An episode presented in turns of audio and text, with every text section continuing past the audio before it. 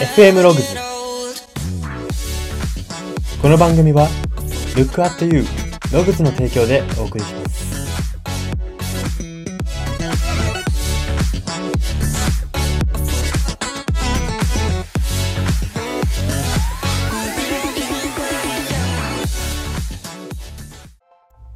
どうも。伊勢海老は海外とかで取れたら何エビになるんだろうと気になっている人材エージェント Y です。この番組は生きる自己啓発書と呼ばれる Y が人生観、キャリア観にささやかな変化を日々与えていこうという番組です。これは取り入れたいと思うものがあったら取り入れる。そんな感覚で聞いていただければと思います。はい。ということで今回は名言考察のコーナーです。今回取り上げる名言はですね、言わずと知れた名科学者であるアイザック・ニュートン。ニュートンの名前で有名ですね。アイザック・ニュートンさんの言葉です。その言葉というのが、価値ある発見の要因とは才能ではない。忍耐強く注意を払う力である。という言葉です。はい。まあ、このアイザック・ニュートン氏がどれ、どういうことを成し遂げてきたかとか、そういうところも本当は掘り下げたいんですけれども、まあ、あくまで私の番組では、こう、その思考とか人間性とか、まあ、それがキャリア感にどう活かせるかってところを喋っていくので、そこは割愛させていただきます。はい。まあ、これ科学者の、名科学者の方が言われるからこそ、響くこの発見に関する思考のことなんですけれども、まあ、この言葉から読み取れることを3点早速挙げていきたいと思います。はい、1点目です。えー優れた特化したアンテナが立っていることは才能を凌駕するということです。まあこういう科学者の方だったりすると、すごい才能がすごいね、才能だったんだね、みたいな。生まれながらにして違ったんだねって言われることもあると思います。なんですけれども、この才能って、ど、何の、才能の正体って何なんだろうっていうと、アンテナなんですよね。あの、小さい頃から、サッカーが上手くて、みたいな言う、言われてる人っていうのは、小さい頃から、プロの技とかをこう、盗むアンテナが立ってたんですよ。もちろん身体的に体がでかいとかありますけれど、一番はそのアンテナなわけですよ。そのアンテナがあるから、同じものを見ても違う吸収ができる。違う吸収をしてきたら、それは違う風に育ちますし、その過程を見てない人が言う言葉が天才っていうまとめなんですね。なので、このニュートンの言葉から言える1点目は、優れた特化したアンテナが立っていることは、才能っていうものを凌駕するっていうことなんですね。多少なりとも才能ってものは、なんていうんですか、才能というか、生まれ持ったものっていうのはあると思います。なんですけれども、それはアンテナの凄さには遠く及ばないっていうことですね。じゃあ世界で活躍しているスポーツ選手がみんな背でかいんですかと、ガタイがいいんですかと言ったらそうでもないですよね。じゃあその大きな発見をした人が全てにおいて賢くて止まらなかったかっていうとそうでもないわけですよね。アンテナをいかに尖らせてきたか、いかにその一点を尖らせてきたかっていうところが、その世で才能って呼ばれているんですけれども、まあそういうすごいアンテナ、すごい結果に導いていると思いますし、まあニュートンのこの言葉からも1点目としてそれが読み取れると思います。はい。では2点目の読み取れることです。奇跡は信じた人の前に多めに現れるように配分されているということです。これすごいなんか月並みな言葉なだなというか、まあなんか私のまとめにしては結構ありきたりな答えっぽく聞こえるなって自分でも思ってるんですけれども、まあこの奇跡、だからその日の目を浴びるとか結果が出るとかっていうのは信じた人の前に多めに現れるように配分されているということが読み取れるなと思っています。忍耐強く注意を払う力が大事とニュートンは言っているんですね。だから、この忍耐強く注意を払うっていうのは、つまり信じてるわけじゃないですか。あの、人は信じられないことに忍耐強くなれないんですよ。なので、この信じた人の前に多めに奇跡が現れるっていうのは、本当にそのなんか自己啓発的な、あの、まやかしとか、なんか、なんて言うんですかね、精神論ではなくて、結構本当に科学的にあるのではないかなと思いますし、私も、これから仕事をしていく中でも、あの、信じている人、奇跡とか自分は結果が出せるって信じている人と、あの、諦め、諦めというかあんまり信じてない人の間にどれだけ機械損失の差があるのかっていうところは探っていきたいなというふうに思ってます。またそういうデータとか出たら、ラジオで何かしら発信していくので、そちらもぜひお楽しみにお待ちください。はい。では読み取れること3点目です。何か一つのことに集中し抜くということは、それだけで一つの武器、才能になるということです。またこれも忍耐強く注意を払う力につながるんですけれども、やっぱり一つのことに集中することがそれだけ難しいってことじゃないですか。価値ある発見が忍耐強く注意払ったらできちゃうっていうことを言ってるんですよ、ニュートンは。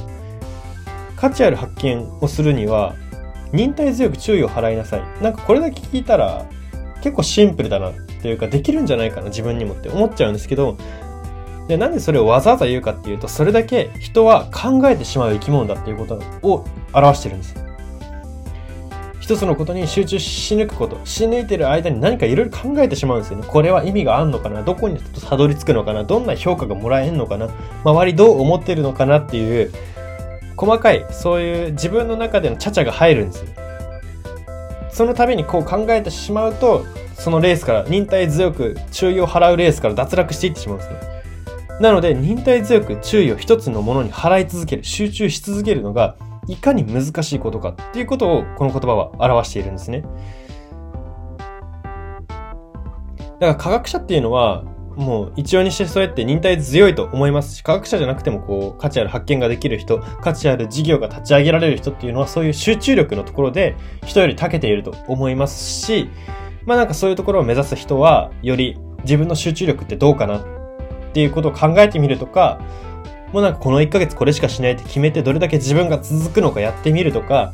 まあそういう実践で自分のデータを取ることが大事かなというふうに思います。はい。ではこの言葉から、この名言から読み取れることは以上になります。そしてこれからこれをですね、人生観やキャリア観にどう活かせるのかっていうとこ、そこコネクションしていきたいと思います。人生観、キャリア観につなげるための、そのメッセージ、読み取れるメッセージっていうのが大きく3つあります。はい。一つ目は、価値のない発見こと拾い集めるほどの執念がないと真の価値ある発見はできないということです。まあ、これはですね、あの AKB を作り上げた秋元康さんの言葉にもちょっと通ずるところがあるなって私は個人的に思ってしまったんですけど、その秋元さんの言葉が何かっていうと、天才とは多作であるっていう言葉があるんです。そういうことを言ってたんですね。天才とは多作である。多作っていうのは多く作ると書いて多作です。まあ、この私が読み取った価値のない発見ごと拾い集めるほどの執念が必要っていうメッセージなんですけれども、あの、うまいとこだけ効率よく拾おうとしている人は天才とは呼ばれないんです。その秋元さんの言葉、なんかこれ秋元さんの特集みたいになってきたな。でもなんかその秋元さんの言葉で言うと、あの、みんなはその AKB で成功して秋元康すげえ天才だってなってるけど、僕がどれだけ曲作ってるか知らないよねっていうことを言ってるんですね。なので、その表に出ている AKB のヒット曲とかの裏には山ほどの失敗作があるわけです。でも表には成功しか出てないから天才と呼ばれるわけです。これは本当科学者も同じだなというふうに思っていて、多分ニュートンもそういうことが言いたいんだと思うんですけれども、ニュートンもおそらく数多くの失敗をしてきた中で、失敗でも打ち続けて、やっと1個当たったっていう。なんか本人からしたら、やっとようやくっていうことでも、世の中からしたらそれしか見えないので、あいつは天才だ、一発で当たっていいよなっていう風に見られてしまうわけですね。なので、表に出ている、そのヒットしている人とか活躍している人の姿を鵜呑みにするのではなくて、まあそういう人も価値のない発見ごと、これ価値あるかどうかわかんないけどもやるしかない。まあ、それは考えすぎずにやり抜く。その積み重ねでたまたまそこが見えてるんだよ。あなたの目にその成功が届いてるんだよっていうことを、あの、気づいてほしいというか、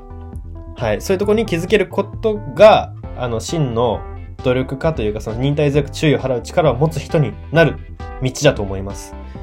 はい。では、さ、2点目です。えー、何かを極めたいなら、まずは日常の中で、鬱陶しいほどに触れるようにライフスタイルを設計してしまうことです。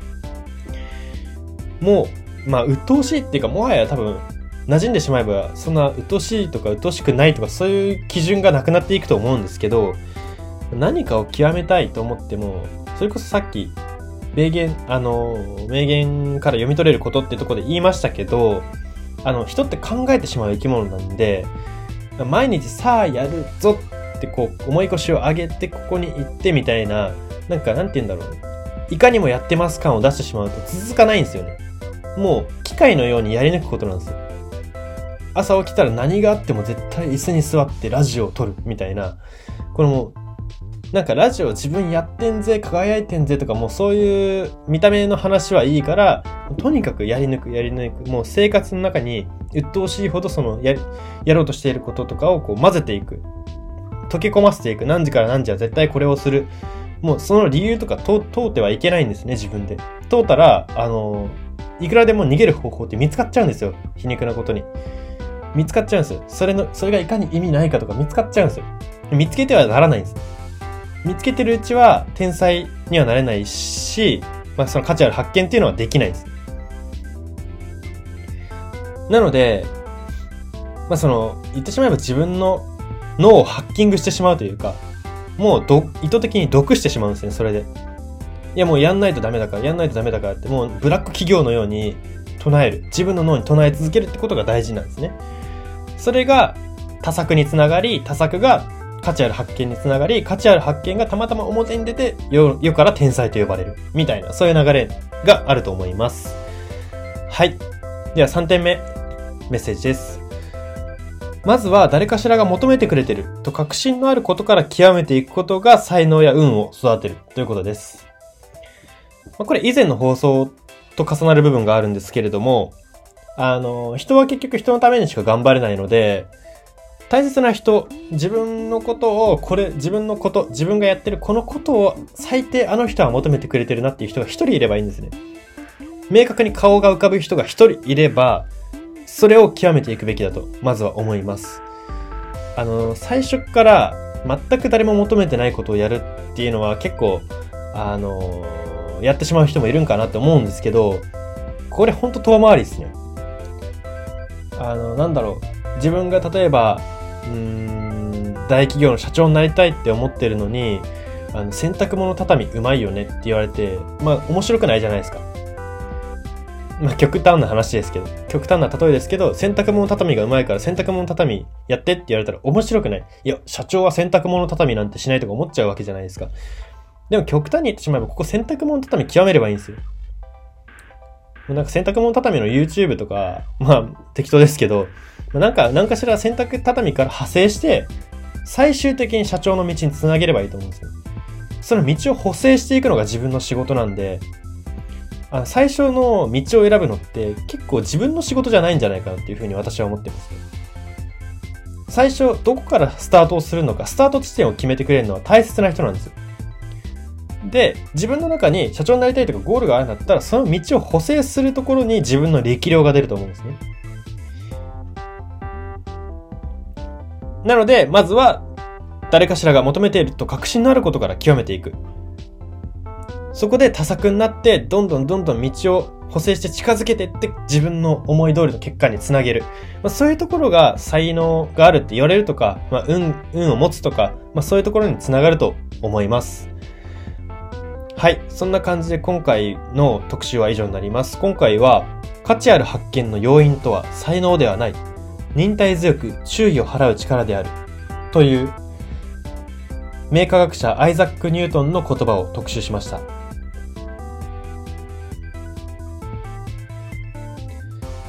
はい。今回の FM ログズは以上になります。いかがだったでしょうか？価値ある発見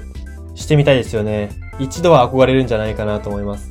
特に大学生とかぐらいの年代になると、もうなんか自分は何ができるかなみたいな、こう、可能性にワクワクするというか、まあなんかこう、本読んで影響されては失敗してみたいな、そういう繰り返しの人もいるんじゃないかな、多いんじゃないかなと思うんですけど、まあこれは本当に、あの、コツコツが勝つコツとかっていう言葉もありますけど、本当にそうだなと思ってて、あの、言ってしまえばこれコツコツやれよっていう言葉でしかないんですね。コツコツやることが一番の近道なんですよね。なので、まあそのスタート地点を大切な人から決めること。そして自分はゴールを設定してそこの補正役をやること。この意識を持っていくことが、意識を持った上でコツコツやっていくことが、価値ある発見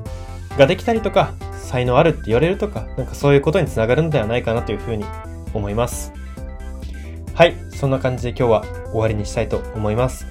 ここまでのお相手は Y でした。